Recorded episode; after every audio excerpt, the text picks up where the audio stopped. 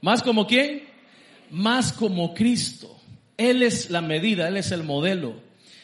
Ese es el plan de Dios para ti, para mí, que seamos más como Cristo. Efesios 4:13. El apóstol Pablo nos dice cuál es el plan de Dios para nosotros. Hasta que todos lleguemos a la unidad de la fe y del conocimiento del Hijo. Mire que otra vez, Pedro nos dijo que a través de él conocemos las grandísimas promesas.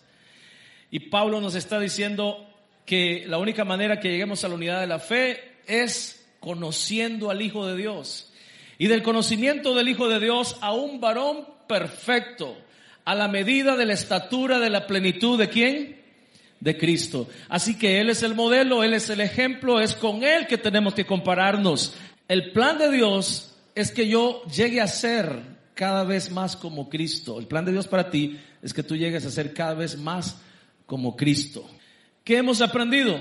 Muchísimas cosas muy interesantes. Si se trata de ser como Cristo, veamos a Cristo. ¿Y Cristo qué nos enseña? Primero, Cristo nos enseña que Él vive para complacer al Padre y lo complace obedeciéndole.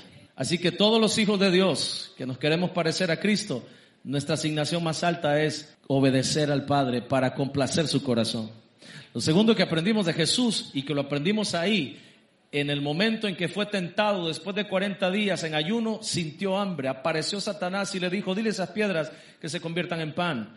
Jesús le dijo, no solo de pan vivirá el hombre, sino de toda palabra que sale de la boca de Dios. Y con esa palabra Jesús nos enseña una cosa bien importante. Si queremos ser más como Cristo, vamos a necesitar aprender a depender del Padre en todas las cosas, aún en aquellas que podemos hacer por nosotros mismos. Porque podía Jesús convertir las piedras en pan, claro que podía, pero decidió confiar y esperar en la provisión del Padre. Lo segundo que aprendimos es que el Hijo no va a cambiar la gloria del Padre por cualquier otra gloria que sea. Satanás lo lleva al, pináculo del templo, le muestra en un segundo todos los reinos de la tierra y su gloria, dice, y le dijo, todos esos serán tuyos y postrado me adorares. Y aprendimos dos cosas de esa tentación. Número uno, el Hijo no va a cambiar nunca la gloria del Padre por la gloria del hombre o por la gloria de este mundo. Hermano, usted no puede buscar el aplauso de este mundo, la gloria de este mundo, por sacrificar la gloria de Dios. Lo segundo que aprendíamos de esa tentación es que el Hijo es leal solamente al Padre y nada más que a Él. Antes de ser leal a cualquier otra cosa, antes de comprometer tu conciencia con cualquier otro tipo de pensamiento, tu lealtad debe ser para el Padre y nada más que para Él. Le dijo Satanás, serán tuyos y postrado me adorares. La adoración está directamente ligada con el servicio. Y lo que le estaba diciendo Satanás es, si tú me sirves a mí y dejas de servir a Dios, yo te voy a dar a ti todo lo que estás, todo lo que este mundo o todo lo que a mí me ha sido dado, porque así lo dijo. A mí fueron dados y yo se los doy a quien yo quiero, dijo Satanás.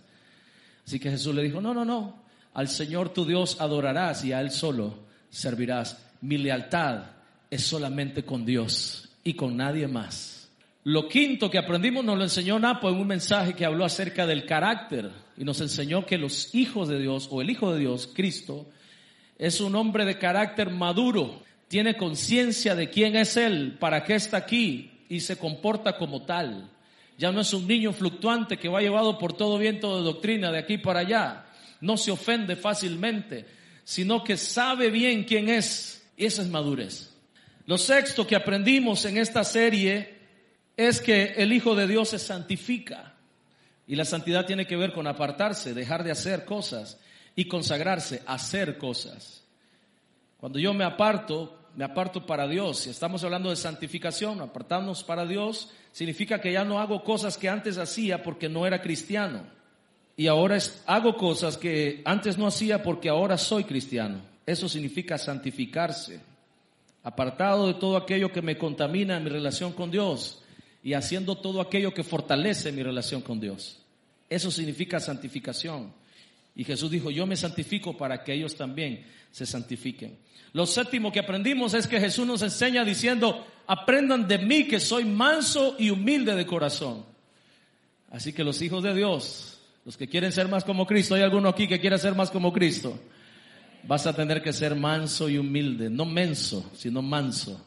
Los octavo, Jesús dijo, yo soy la luz del mundo, pero después agregó y dijo, ustedes son la luz del mundo. Y aprendíamos que para ser más como Cristo tenemos que brillar, pero no con luz propia, sino con la luz de Cristo. tal como lo hace la luna. No brilla con luz propia, brilla con la luz del sol y se ve tan hermosa. Pero qué triste y terrible es cuando el sol no le da la luna, vive en tinieblas. Y así, ni más ni menos, es el hombre sin Dios en su corazón. Pura tinieblas. Pero cuando Cristo viene, brilla. Y aquello que un día fue tinieblas se vuelve algo tan hermoso que todos admiramos. Ahora mismo estamos en temporada de luna llena. Yo no sé si usted se dio cuenta, pero hay una luna llena tremenda, hermosa. Yo creo que hoy o mañana eh, esa luna va a aparecer por el este, por el oeste del país y va a aparecer muy hermosa. Así brillamos nosotros cuando Cristo nos alumbra. Y el domingo pasado aprendíamos que para ser más como Cristo necesitamos ser más compasivos. La compasión no es sentir pesar por la gente, la compasión es dolerse con el dolor del otro y hacer algo para aliviar el dolor del otro. Aprendíamos entonces que para ser más como Cristo necesitamos ser más compasivos. Hoy quiero enseñarte otra característica más y voy a terminar la serie el próximo domingo con la última.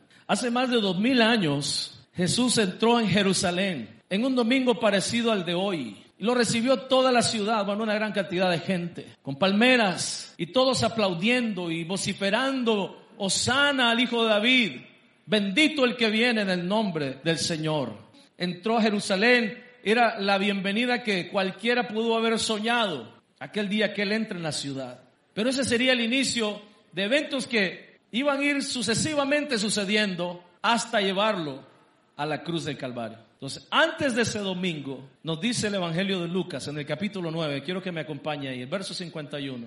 Cuando se acercaba el tiempo, estoy leyendo la nueva traducción viviente, de ascender al cielo, Jesús salió con determinación hacia Jerusalén. Lucas nos está registrando lo que sucede antes que Jesús entre en ese domingo glorioso a Jerusalén. Y lo que sucedió antes que Jesús se dirigiera a Jerusalén fue esto, tuvo que tomar una decisión. Ir a Jerusalén era la decisión. ¿Y por qué era una decisión que no era fácil? Porque él sabía lo que le esperaba en Jerusalén. ¿Qué le esperaba Jesús en Jerusalén? Vergüenza, acusaciones falsas, golpes, maltrato, rechazo del pueblo, de esos mismos que lo recibieron con aplausos y con gritos diciendo, bendito el que viene. Esos mismos después, con esas mismas bocas y gargantas, gritaban, crucifíquenle, crucifíquenle. Él sabía que todo eso estaba por suceder por eso Lucas dice, cuando llegó la hora de, ascender al cielo, para ascender al cielo había un paso más necesario que Jesús tenía que dar. Y ese paso más necesario tenía que ver con Jerusalén.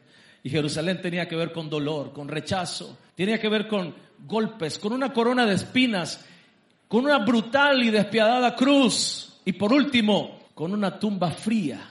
Él sabía lo que le esperaba en Jerusalén. Por eso, sabiendo bien lo que le esperaba, Jesús tomó una decisión. Lo que quiero enseñarte en la mañana de hoy es esto. Para ser más como Cristo, voy a necesitar y vas a necesitar ser más determinado. ¿Qué significa determinado?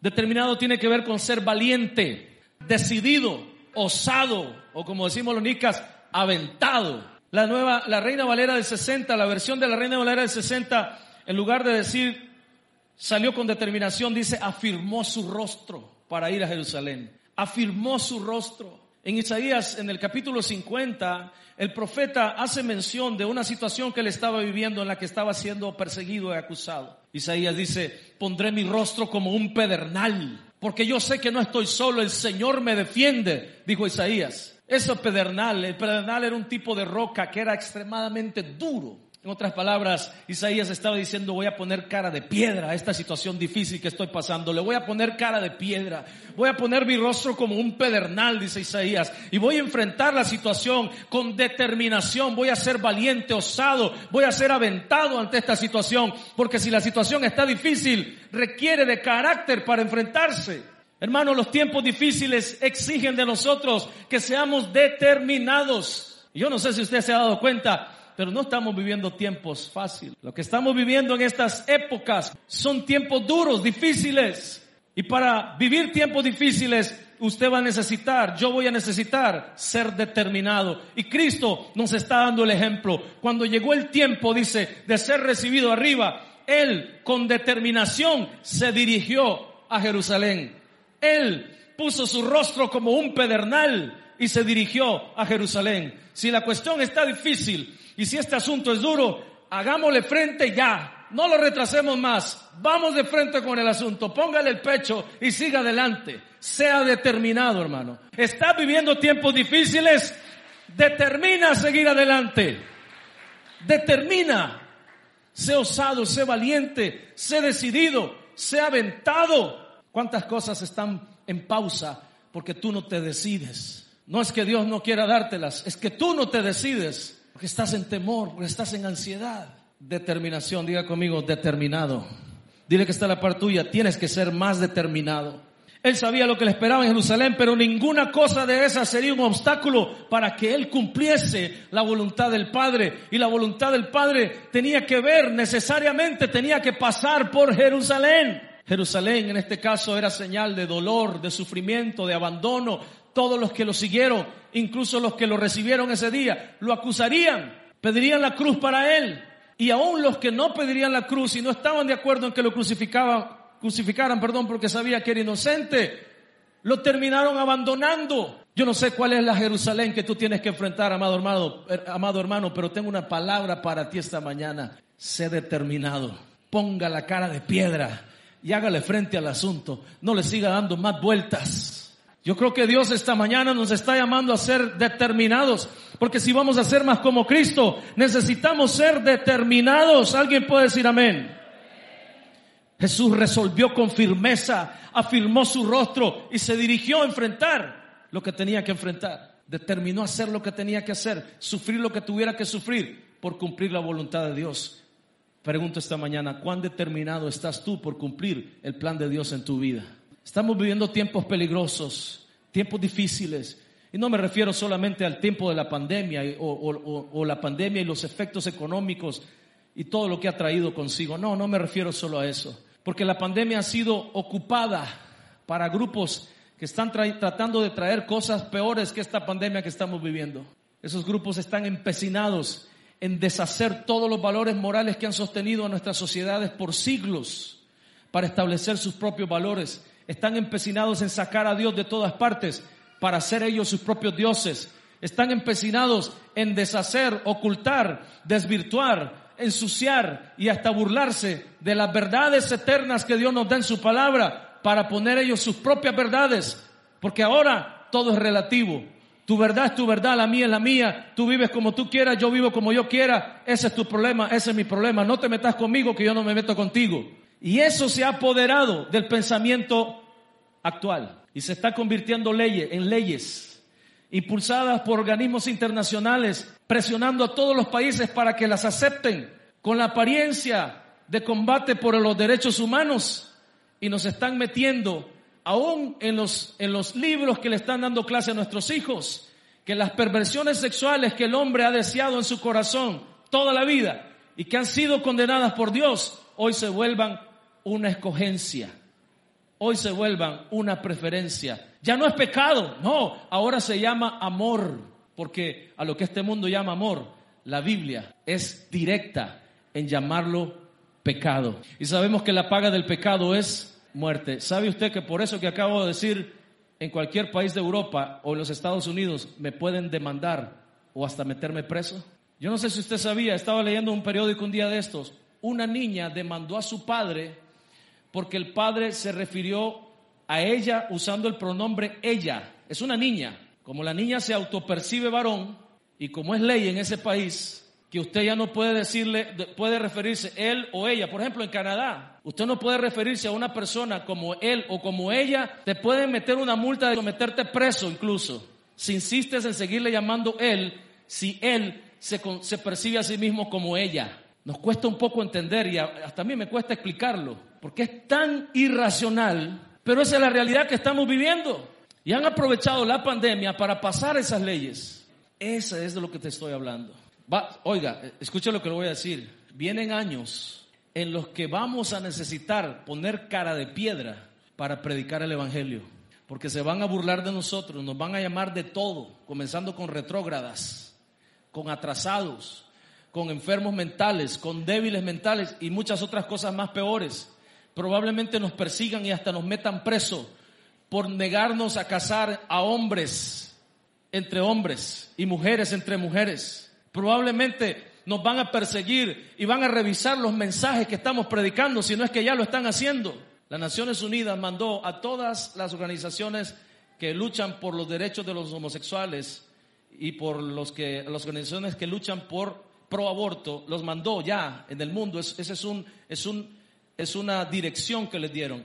Levantar la lista de las organizaciones o las personalidades en cada país que se oponen a esas leyes. Una lista negra en la que vamos a estar seguramente los pastores. Porque por muy ley que apruebe el hombre. El hombre puede aprobar lo que le dé la gana aquí, pero mientras no sea aprobado allá arriba, no sirve para nada. Entonces, vamos a necesitar determinación, iglesia, para pararnos firmes y decir, no, esta es mi verdad, que no es ni tuya ni mía, es la verdad de Dios. Y dijo Jesús, y conoceréis la verdad, y la verdad los hará libre. Pero en un mundo en el que cada quien tiene su verdad, ¿qué hacemos?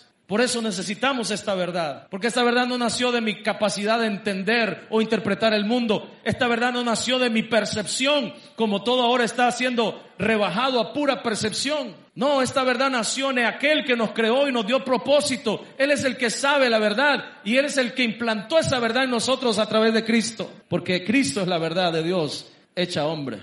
Vas a necesitar determinación para pararte firme y guardar tus convicciones, lo que has creído, lo que has oído, lo que has recibido. Eso mismo para poder enseñar a otros en el mismo camino. Lea conmigo el siguiente verso de Lucas 9, el verso 52. Envió mensajeros por delante a una aldea llamada Samaria, perdón, a una aldea de Samaria para que se hicieran los preparativos para su llegada. Pero los habitantes de la aldea no recibieron a Jesús porque iba camino a Jerusalén. Samaria era, un lugar donde habitaban judíos, pero estos judíos eran diferentes a los judíos de Jerusalén porque estos judíos eran mitad judíos y mitad paganos. Hacía muchos años, cuando Babilonia invadió Israel se llevó cautivo a la mayor cantidad de gente, pero quedó un remanente pequeño ahí, habitando en esa zona. Entonces los conquistadores trajeron gente de todas las partes del mundo y se mezclaron los judíos con los paganos.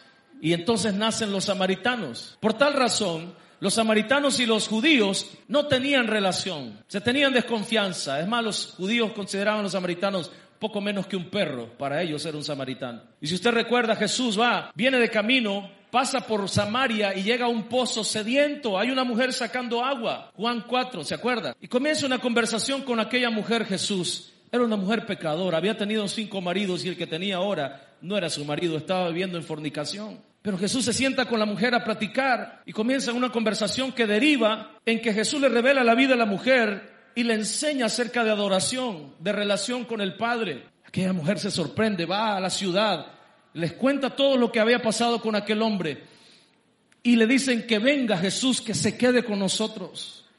Y Jesús fue recibido en Samaria y le pidieron, no te vayas, quédate más tiempo con nosotros, enséñanos más. Curiosamente, dos años después, en Lucas 9, cuando Jesús va para Jerusalén, intenta pasar por Samaria y lo que encuentra de los samaritanos que lo habían recibido y tratado muy bien dos años antes es rechazo. ¿Qué había cambiado? ¿Por qué la misma gente había rechazado a Jesús ahora y había aceptado y recibido y deseado a Jesús antes? ¿Sabe qué había cambiado? El tiempo. Dice Lucas, cuando llegó la hora de que ascendiera al cielo. No lo rechazaron antes porque no era su tiempo todavía. Lo recibieron y Jesús hizo mucho bien y milagros ahí y enseñó mucho. Pero ahora Jesús no venía a enseñar, él iba con una misión, iba a completar el plan de Dios para la humanidad. Y por esa razón, no solo Satanás, sino aún los hombres estaban conspirando para detener a Jesús que fuera a la cruz. Era vital para Satanás detener a Cristo de la cruz. Y usó todos los recursos que pudo. La gente que un día lo amó lo comenzó a rechazar. Aún los mismos discípulos. Mientras Jesús le decía a los discípulos, tengo que ir a Jerusalén y ahí padeceré mucho de los romanos y de los fariseos. Me van a matar, dijo Jesús. Pedro se paró y le dijo, no, amado maestro, ni quiera Dios que ninguna de esas cosas te acontezca. Y Jesús le dijo, apártate de mí, Satanás, porque me eres tropiezo. Todas las cosas estaban conspirando para que Jesús no fuera a la cruz. Porque él sabía Jerusalén era un lugar de oprobio para él, sería un lugar de oprobio, sería un lugar de dolor, de tristeza, de rechazo. Y ya estaba experimentando ese rechazo aún antes de llegar a Jerusalén. Obstáculos. Usted va a notar que cuando usted es igual a todo mundo y no está haciendo nada distinto, nadie se mete con usted. Comience a hacer algo diferente. Plantéese hacer algo distinto. Y va a comenzar a sentir el ácido del rechazo de este mundo.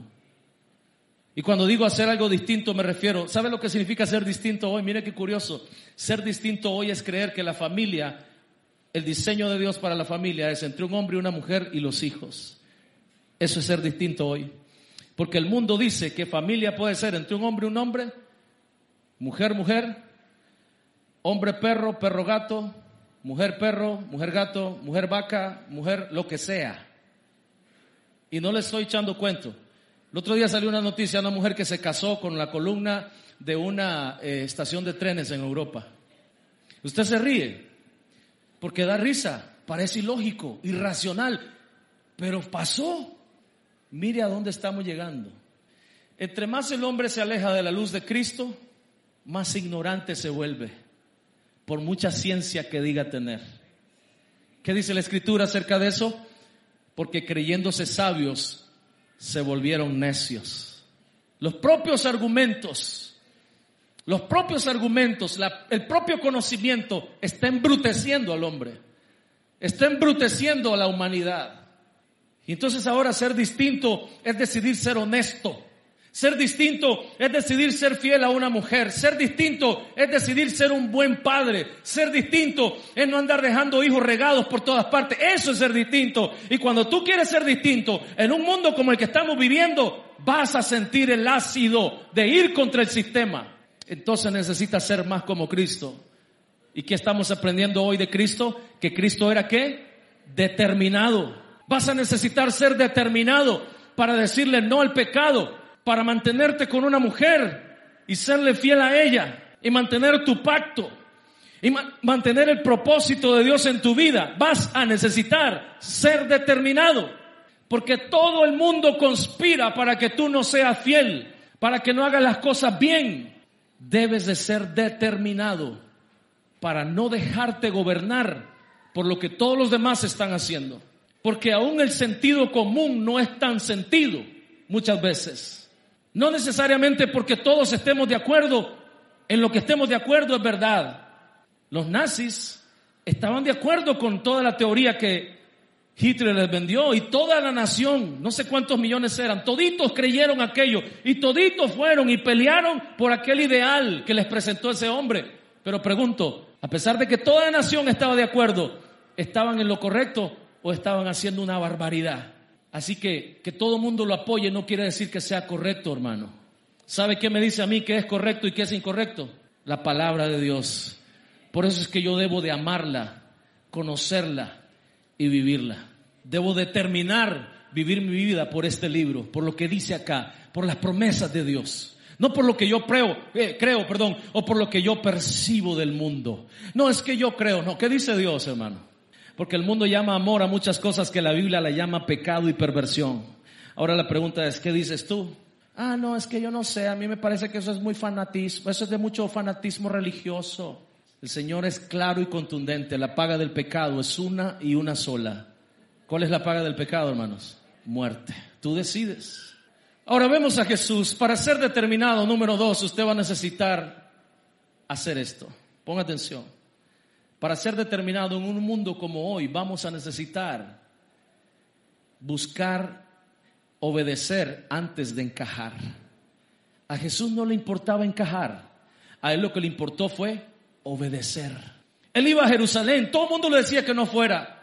Pasó por Samaria, dijo él, bueno, ahí me recibieron bien, vamos a ver cómo me reciben ahora. Pasó, lo rechazaron, dijo él, no importa, yo sigo mi camino a Jerusalén. Pedro quiso interponerse entre él y su propósito. Apártate de mí, Satanás. Habrá gente que te va a decir cosas, aún con buenas intenciones, pero esas cosas te alejan de Dios. Por favor, no les pongas atención. Aún tu propia familia podrá ser un obstáculo, pero tú tienes que determinar seguir a Cristo. Te siga alguien o no te siga nadie. crea a alguien en lo que estás haciendo o no crea nadie. Te apoye tu familia o no te apoye tu familia. Te apoyen tus amigos o no te apoyen. Vas a necesitar determinar seguir a Cristo sea como sea, sin importar el precio que tengas que pagar. Jerusalén era un precio muy alto para Jesús, pero dijo él, yo he determinado cumplir la voluntad del Padre y nada ni nadie me va a detener de hacerlo. Vas a necesitar vivir como eso, como Cristo. Vamos a necesitar vivir como Cristo en estos días que estamos viviendo. Determinar seguir a Cristo, te dé o no te dé lo que le estás pidiendo. Determinar seguir a Cristo, te quite aún lo que tienes. ¿Sabe lo que dijo Job? Jehová dio, Jehová quitó. Sea el nombre de Jehová siempre alabado. ¿Alguien puede decir amén? Eso es determinación. Vas a necesitar ser determinado cuando vayas por el valle de la sombra y de la muerte y no veas ni oigas a Dios y menos que lo puedas sentir. Vas a necesitar ser determinado cuando en tu trabajo estén contando, contando perdón, chistes rojos y tú ahí presente. Vas a necesitar ser determinado para poner orden, que no te dé pena, porque aquí el asunto no es encajar, aquí el asunto es obedecer. Y muchas veces por querer encajar terminamos haciendo cosas que a Dios no le agradan. ¿Alguien puede decir amén? Le da pena, ay, que no sepan que es cristiano, ay, que no sepan. Mire, yo trabajaba en una empresa de transporte. Por 11 años trabajé en ese ambiente. Conductores, mecánicos, este, un ambiente difícil, complicado para un cristiano, porque ofertas de todo tipo ahí, ¿verdad? De todo tipo. Malas palabras, uno hablando de cuántas mujeres tenía por aquí, por allá, otro por allá, diciendo cosas.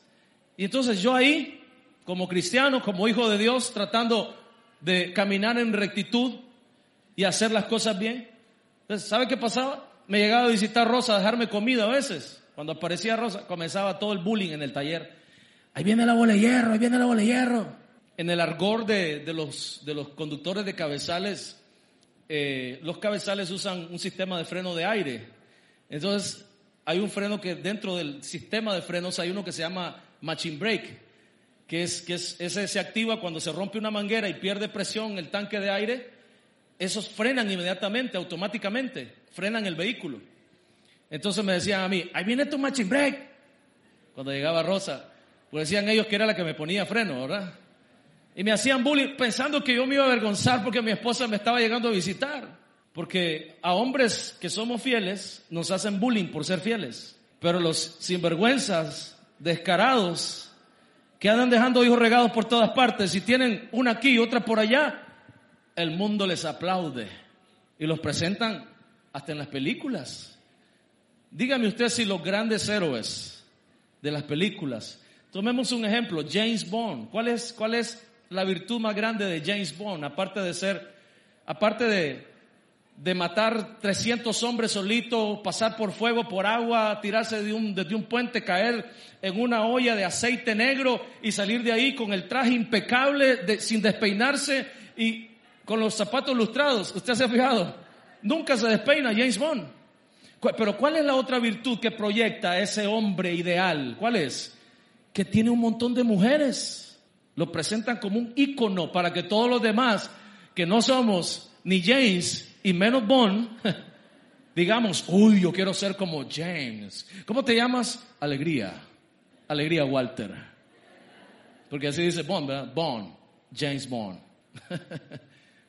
Pero al hombre fiel, a la familia original, está siendo motivo de burlas, está siendo motivo de sarcasmo.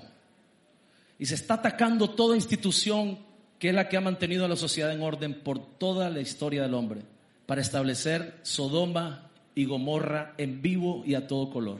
Vamos a necesitar determinación para caminar siendo fieles al Señor en tiempos como los que estamos viviendo. Y termino con esto. Determinación. ¿Qué es determinación? Osado, valiente, decidido, cara de piedra, podríamos decir, ¿verdad? Para agregar otro. Pero, ¿cuál era la fuente de la determinación de Jesús? Ponga atención porque esto es muy importante. Hoy se está predicando desde los púlpitos un mensaje que manda a la gente a ser valiente. Solo los valientes arrebatan el reino. Y levántese, hermano, y créale al Señor. Y abra un negocio, hermano. Usted es cabeza, usted no es cola. Usted es llamado a prosperar. Usted fue llamado a dar prestado y no a pedir prestado. La bendición de Dios vendrá del norte, del sur. Y te venden un mensaje que uno dice, uy, yo quiero eso. Pero eso no es determinación al estilo de Cristo. ¿Y quién es el ejemplo, dijimos? Cristo. ¿En qué sustentaba Cristo su determinación? Primero, no la sustentaba en insensatez. El apóstol Raúl dice que entre la fe y la estupidez hay un pelo de diferencia. Hay gente que hace cosas que dice que es por fe, pero en realidad lo que hay ahí es pura insensatez en lo que está haciendo. Y lo vivimos el año pasado todo el año y todavía lo seguimos viviendo. No, a mí el virus no me toca, yo salgo a la calle. ¿Qué, qué, qué? Porque yo estoy cubierto con la sangre de Cristo. Insensatez. Eso no es fe, eso es insensatez. La fe, la, determinación de Jesús no tenía que ver con ese tipo de insensateces. Él no iba a Jerusalén sabiendo lo que le esperaba, porque no, yo iré a Jerusalén, yo iré a Jerusalén porque yo no tengo miedo a nada y para que todo el mundo sepa que yo creo, iré a Jerusalén. No, no, no, no. No era insensatez, hermano. Tampoco era yo puedo, yo voy a vencer, yo voy a enfrentar Jerusalén porque yo puedo. No era confianza en sí mismo tampoco.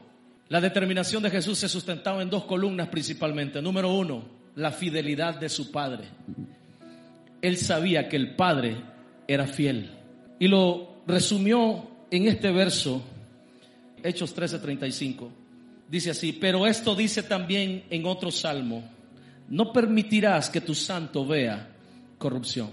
Jesús sabía que lo esperaba la cruz, Jesús sabía que lo esperaba oprobio, golpes, la corona de espinas, los latigazos, la lanza. Sabía que lo esperaba una tumba fría y vacía. Lo esperaba la muerte, lo sabía, pero confiaba en la fidelidad del Padre. No dejarás que tu santo, no permitirás que tu santo vea corrupción, porque él sabía que el Padre lo iba a resucitar al tercer día con poder y con gloria. Así que no estaba confiando en sí mismo, no era un acto de locura, él no fue a suicidarse a Jerusalén, no, él fue en obediencia, determinado a cumplir la voluntad del Padre, confiando que el Padre sería fiel para salvarlo.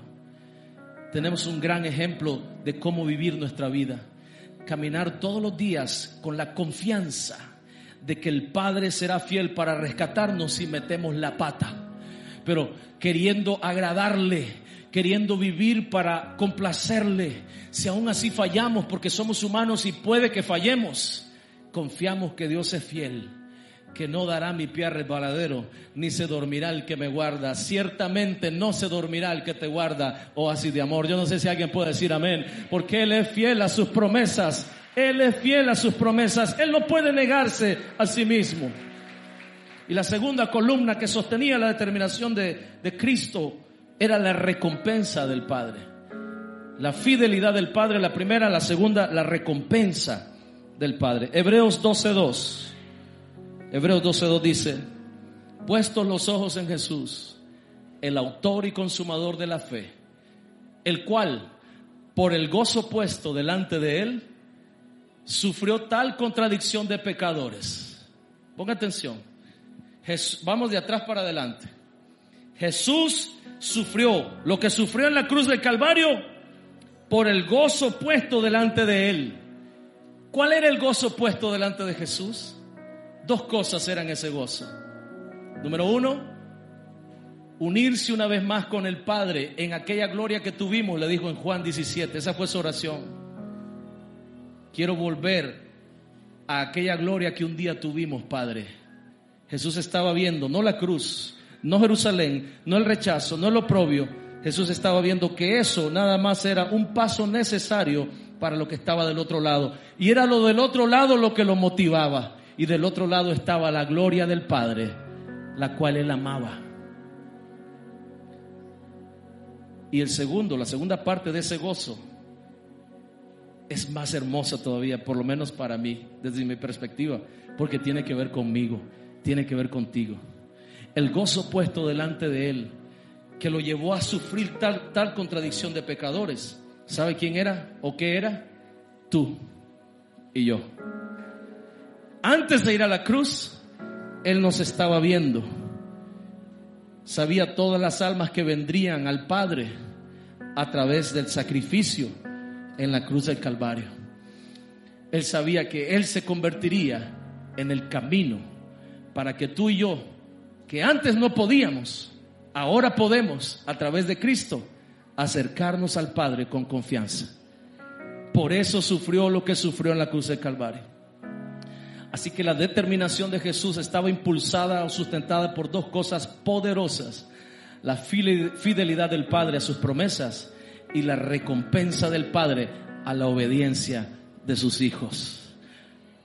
Hermano, yo no sé qué son las cosas que tú estás enfrentando ahora, pero quiero invitarte que como Cristo lo hizo, tú pongas tus ojos más allá de esa dificultad. Pongas tus ojos más allá de lo que no entiendes. Pongas tus ojos en creer que Dios es fiel y en ver la promesa, ver la recompensa que el Señor le dará a aquellos que sean determinados en vivir una vida que a Él le complace y a Él le agrada, sin importar que eso te lleve por un camino difícil. Escuche lo que le voy a decir. El camino de la obediencia es un camino muy solo, porque pocos son, pocos son. Por eso le llama el camino estrecho el Señor. Pocos son los que decidimos transitar por ahí, pero tenemos que hacerlo confiando en su fidelidad y viendo su recompensa. Por eso dice Hebreos, puestos los ojos en Él ¿Sabe por qué es tan importante poner los ojos en Jesús? Porque Él ya pasó ese camino y nos enseña cómo. Por eso estamos aprendiendo a ser más como Cristo. Y para ser más como Cristo necesita ser determinado.